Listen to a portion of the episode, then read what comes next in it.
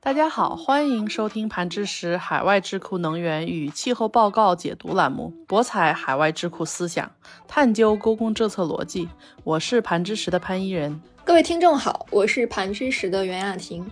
上期节目中，我们解读了由 IPCC，也就是联合国政府间气候变化专门委员会第六次评估的第二工作组，在二月份的最后一天。发布了一份全新的关于二零二二年气候变化影响、适应与脆弱性报告中的一部分内容。由于这一份报告总长有三千多页，内容较为丰富而且比较细致，我们在上期节目中也具体讨论了报告中提到的气候变化对于健康的影响，尤其是对中国的一些挑战。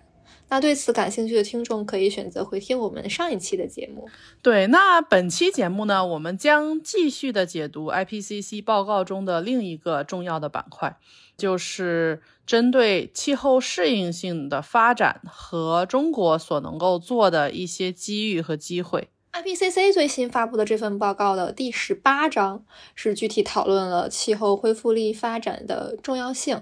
那这份报告呢，也更加重视解决方案，也就是如何实现气候适应性的发展。那气候适应性发展呢，它是指通过实施温室气体减排和气候变化适应方案来支持可持续发展的过程。那气候变化的适应呢，是通过调整现有系统来降低气候风险和脆弱性。目前呢，至少有一百七十个国家以及城市在他们的气候政策和规划中都考虑了适应气候变化的行动，并且在健康、粮食安全、生物多样性保护等方面都产生了不错的效果。那当然了，各个国家之间呢，也因为地域啊、经济能力等原因，适应的差距是参差不齐的。那适应取得的进展呢，也是分布不均匀的，而且已经采取的行动与应对日益增长的风险所需采取的行动之间的差距是越来越大的。就当前的适应措施来说，它是多为小尺度和碎片化的，也就是说，有些措施它是优先考虑的是降低当前以及近期的气候风险，减少了转型适应的机会，这样会很难应对长期的气候风险。对，那随着全球变暖的加剧和气候风险的继续加大，人类和自然的一些系统将会达到它的适应的极限。正如我们上期中提到的，比如生物多样性的减少和持续的高温，以及它所带来的各种呼吸道的心血管疾病和流行病的传播。所带来的对人体的健康影响，都是在这份报告中所提及的因气候变化而导致的反应。那报告中还指出呢，适应措施实施过程中需要注意其可行性和可能产生的不良适应的反应。那在我们今天的节目中，我们将深入的探讨报告中所指出的气候适应性发展的前进道路和路径。将发展和气候建设相连接，并且呢，深入的去探究一下中国以及中国的一带一路的计划将对全球的气候适应性发展的一些很重要的影响。现阶段呢，各种的全球趋势，比如说收入不平等的加剧、温室气体排放量的持续增长、土地使用变化以及人类流离失所。还有一些国家预计寿命长期增长的趋势的逆转，都与可持续发展目标是相违背的。尤其是受新冠疫情的影响，全球可持续发展的目标都被推后，甚至是在倒推。那如果结合清洁能源发电、可持续粮食系统的健康饮食、适当的城市规划和低碳交通，可以产生实质性的健康和福祉共同效益。同样呢。普遍获得干净的水源和能源，也有助于减少贫困和改善福祉，同时也是使人口不那么的脆弱，更能抵御不利的气候影响。但是在各个国家啊以及地区，有不同的性别啊、贫困程度、宗教和民族啊、年龄和地理位置有关的，而导致的社会和经济的不平等。加剧了这种气候变化的脆弱性，并造成了可能进一步加剧的不公正的现象，并限制了气候适应性发展和实施。那气候适应性发展的机遇也因为地点和各个国家的经济水平而有很大的区别。超过三十三亿人生活在气候变化影响非常大的地区，而二十亿人生活在气候变化影响非常低而且脆弱性非常低的地区。那怎么样才能够使这些不同的人群在气候变化的影响下减少他们因为极端天气而带来的啊最坏的影响？是。这份报告中所提到的很重要的内容，那适应战略可能会加剧包括性别在内的社会的不平等，除非明确的努力去改变这些不平等的权利的状态，那也包括了各个国家和地区去增加它的包容性和它的这个意识到这个不平等的。政策决定的空间，可持续发展的核心要素以及可持续发展的目标，就是为可持续、包容和持续的经济增长，以及社会的共同繁荣啊，还有每个人都有体面的工作来创造条件，同时也要考虑到国家发展和能力的不同的水平。那在决策背景下实施气候适应性发展概念的一种方法，就是将气候适应性的发展的概念与路径概念联系起来。对，那报告中提到了发展路径的重要性，也将气候适应性发展的路径定义为能够成功的整合以下的这三点。这三点包括了缓解、适应和可持续发展。那通过预测在时间轨迹上，啊，在这个自主发展的背景下反映的特定的行为和后果的序列，来导致一些未来的情况的判断。在这个报告中的一个图表中也显示出。在我们现有的这个时间轴上，从现在二零二二年到二零五零年和本世纪末的这一个时间轴上，那很多我们现有的应对气候变化的一些措施，已经是在很大幅度的影响了这个气候适应性的发展。每一个措施，它的结果都会啊影响着这个。适应性发展这个路径的发展方向，所以在这个时间轴上，我们也已经没有那么多时间去啊，能够大幅度的去改变我们的路径，而是要在每一个举措中都要做出一个正确的判断。是的，那气候适应性发展既是通过可持续发展目标成就的一些指标而观察到的时空的某个点的结果。同时呢，它也是一个由政府、行业、媒体、民间社会等多个行为者采取的行动和社会选择组成的一个过程。那这个过程和结果在报告中给到了绿色途径。这个绿色途路径呢，也就是嗯，全球最好的一个可持续发展的结果。那这个过程和结果呢，在这个绿色的路径上是通过正向的反馈循环。来得到更快速的发展的。对，那他在这个报告中也指出，一个正确的这种绿色路径上的啊行为，会正向的反馈到下一个路径上的行动。那这样的一个反复的正向的反馈，能够增强快速的发展。那相反呢，如果一个错误的行为或错误的决定，也会有一个不好的这样的反馈循环，最终会导致。是我们这种啊气候的适应性的发展得不到我们需要的这种发展的目标。那可持续发展它不只包含了特定的行动的公式和蓝图，它其实没有一个真正的正确的道路可以去追寻。所以它其实是一个注重行为，然后注重多种方式模式啊，也取决了很多的。啊，各种不同的因素的这样的一个啊发展方向，那它也要考虑到政治、文化和经济背景，来采取不同的这个发展的过程。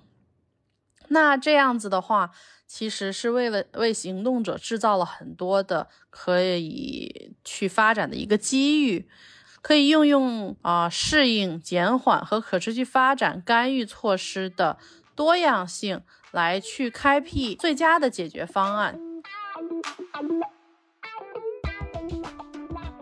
IPCC 这份报告呢，将气候适应性的发展路径是用不同的颜色做了标记。前面我们也提到了，绿色路径呢是一个通过社会选择达到好的一个正面的可持续发展，也就是将全球的温升温度上升控制在了一点五摄氏度以下。那红色路径则是远离了最好的发展路径，也就是全球的温度呢在二零三零年的时候就提前上升到了一点五摄氏度。那气候变化是更加的恶劣，全球的发展也是更加的极端化。其中呢还有各种在中间的橙色路径。这个是去在位于绿色跟红色之间的路径，更像现有的一些发展的路径，有希望通过时间点上的行为改变来去将路径拉向更好的绿色的路径上来的。对，那在气候适应性发展的过程中，怎么样才能够去提升这个绿色路径的发展状态？就需要通过政府、民间社会和私营部门的行动者。来需要有效的相互合作，积极的啊影响着发展的性质和进程。这个报告中呢，也将发展的布局呢分成了五个可量化的一个领域，啊，包括了政治、经济、社会、文化、生态、知识、技术和社区这几个领域。那我们下面呢，将具体的介绍一下这个气候适应性发展。它能够去进一步的向这个绿色路径上发展的五个步骤，那这五个步骤呢，也是缺一不可。是的，那第一个步骤呢，关于就是气候变化对实现发展目标，包括可持续发展目标等一些全球的目标，还有一些国家或者是地方特定的目标，都构成了潜在的危险。那如何应对呢？也报告中也给出了一些例子吧，就包括了。实施适应、缓解或者是其他风险管理选项的一些机会，但是呢，气候风险管理呢也同时需要干预措施的陪伴，来解决加剧气候风险的社会和生态的脆弱性。对，那第二个步骤呢，就是气候适应性发展，它其实是非常依赖于能源啊、土地、生态系统。城市和基础设施的建设，以及工业系统等这些关键的系统中啊，去实现它的一个有效的转型。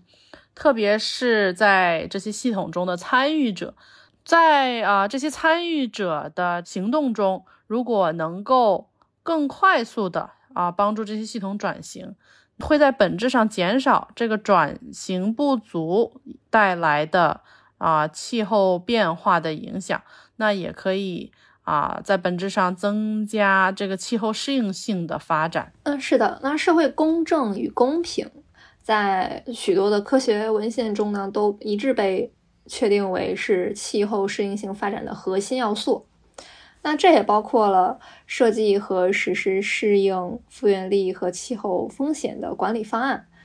来促进这些备选方案的成本和效益分配的一些公平性。那同样呢，关于气候适应性发展的文献强调，在实施温室气体减排、能源系统转型和低碳发展的备选方案时，都应该追求社会的公正跟公平。第四步呢，是在看气候适应性发展的成功以及它的发展干预措施是否与气候适应性的。这个路径有一致性的条件，那我们刚刚也提到了，在巴黎协定里面，我们讨论了气温升高一点五度的这么一个转折点。那我们也可以看到，在这个气候适应性发展的路径上，巴黎协定的成功与失败将很大程度的影响着未来。气候适应性发展的目标。那最后一点呢，也就是气候适应性发展是依赖于不同行为者和利益者之间的谈判与和解的进程。也就是说，对不同途径的偏好和为寻求这些途径而采取的具体行动，将受到不同参与领域内的不同行动者之间的严格审查和辩论。这也意味着政府、民间社会和私营部门的主要行动者为影响发展的性质和进程而需要相互的合作与支持，才能达到最好的效果。对，那在这。五个呃不可缺少的步骤中呢，我们其实最关注的呢是他提到的我们需要做到的一个快速的转型，它对气候恢复力发展的至关重要性。那系统转型是连接和促进、减缓、适应和可持续发展选项和行动的一个重要机制。而如果想要去达到最佳的气候恢复力发展路径，需要在啊能源、土地和陆地生态系统、城市基础设施建设以及工业系统这几个不同的系统中都达到一个快速而且深远的一个转型。是的，其实最重要的也是覆盖面最广的，就是我们长期关注的能源转型。IPCC 报告尤其关注最近观察到的全球能源系统的变化，包括能源需求的持续增长。那虽然从整体的能源市场来看，由于天然气价格较低和可再生技术成本的降低，以及从能源密集型行业转向结构性变化，从煤炭转向更清洁的燃料的趋势是在增长的。但是在能源转型的过程中，遇到的一些障碍也是很多的，而且是比较难以预测的。就近期来说，包括俄乌两国的冲突，以及全球煤炭和汽油价格的上涨，都对能源转型的速度起到了重要的影响。那报告中呢，也提到了包括能源系统啊、城市和基础设施建设系统、工业系统的转型的多个建议。那比如说，在能源系统转型方面，他也提到了用天然气替代煤炭，增加可再生能源发电技术的研究和投资，并且增强电力系统的稳定性，需要制定能源需求管理战略等。那在城市和基础建设系统的转型方面呢？比如说要增加政府部门支持灾后恢复和社区重建的能力。那在工业系统转型呢？有一个点是通过碳定价政策。包括碳市场或者是碳税，来提高一些重工业的企业的一些能效。对，那报告中还提到了，比如生态系统的一个转型，去增加水的安全性，增加这个食品安全性，以及对女性的一个女权的一个保护等等方面，去促进。整体的人类在这个生态环境的影响下啊，能够保持比较健康的一个可靠性。这个报告中还专门提到了中国从二零一三年开始的这个“一带一路”工程对于气候适应性发展的重要性。在转型的这么一个重要的机遇里面，“一带一路”。它覆盖了四十四亿人口，它的累计的 GDP 呢约为二十一万亿美元，而且已经在一百二十多个国家开始了一些基础设施资金缺口比较大的一些建设，所以它的影响力呢，其实在这种啊能源转型啊，包括基础建设转型中，在全球方面都是有很重要的一个影响的。那其中呢，他举例了的项目呢，覆盖了亚太地区的许多国家，包括了我们比较熟悉的中缅天然气管道和跨蒙古的铁路，以及埃塞俄比亚城市的一些修复的项目。那计划中除了基础设施的建设以外，还包括了大幅度的贸易的促进。金融一体化的增加，各国之间政策的协调，以及许多呃文化对话等内容。是的，由于“一带一路”覆盖的国家多、范围广，它的影响也是巨大的。像参与“一带一路”倡议的一百二十六个国家，是占全球 GDP 的百分之二十三。但同时呢，这些国家也占全球碳排放量的百分之二十八。那到二零五零年，即使是基于比较乐观的情景下呢，这些国家的总碳排放量也将比两摄氏度的碳预算允许的排放量高出百分之十七。那“一带一路”倡议呢，它是涵盖了碳基燃料储量高的地区，这可能会对全球的能源消耗和碳排放的模式产生一个比较重大的影响。那“一带一路”沿线国家的石油、天然气和煤炭储量分别占全球总量的百分之六十八十和百分之五十四。与此同时呢，“一带一路”沿线国家也非常容易受到气候变化的影响，跨越了生态条件比较脆弱的高度多样性的地区，包括了温度、降水、植被和啊水的干净的条件的变化。都反过来，可能对这些地区的基础设施建设的项目和开发，甚至运营，都能够造成比较大的威胁。那鉴于“一带一路”倡议的范围和规模，一个关键的问题啊，是它在激励对现有的化石燃料资源的啊持续开发的同时，还需要提供必要的创新和经济发展。才能使参与国向更具有弹性和碳密集度低的这样的一个经济体去转型，但是在啊发展的同时，一个短期的比较高幅度的利益开发，是不是和这种长期的可持续发性发展有背道而驰呢？其实，中国在意识到“一带一路”和其带来的环境影响后，在一些重要的指导文件当中，其实是纳入了气候变化的政策。比如说，在二零一九年的第二次会议中提出，重视绿色发展是作为“一带一路”的基础，像促进绿色的基础设施发展和绿色的投资。除此之外呢，还有应对气候变化的能力建设的计划，促进低碳基础设施啊，能源、气候相关灾害警报系统。或者是气候融资整合以及低碳技术的一些开发。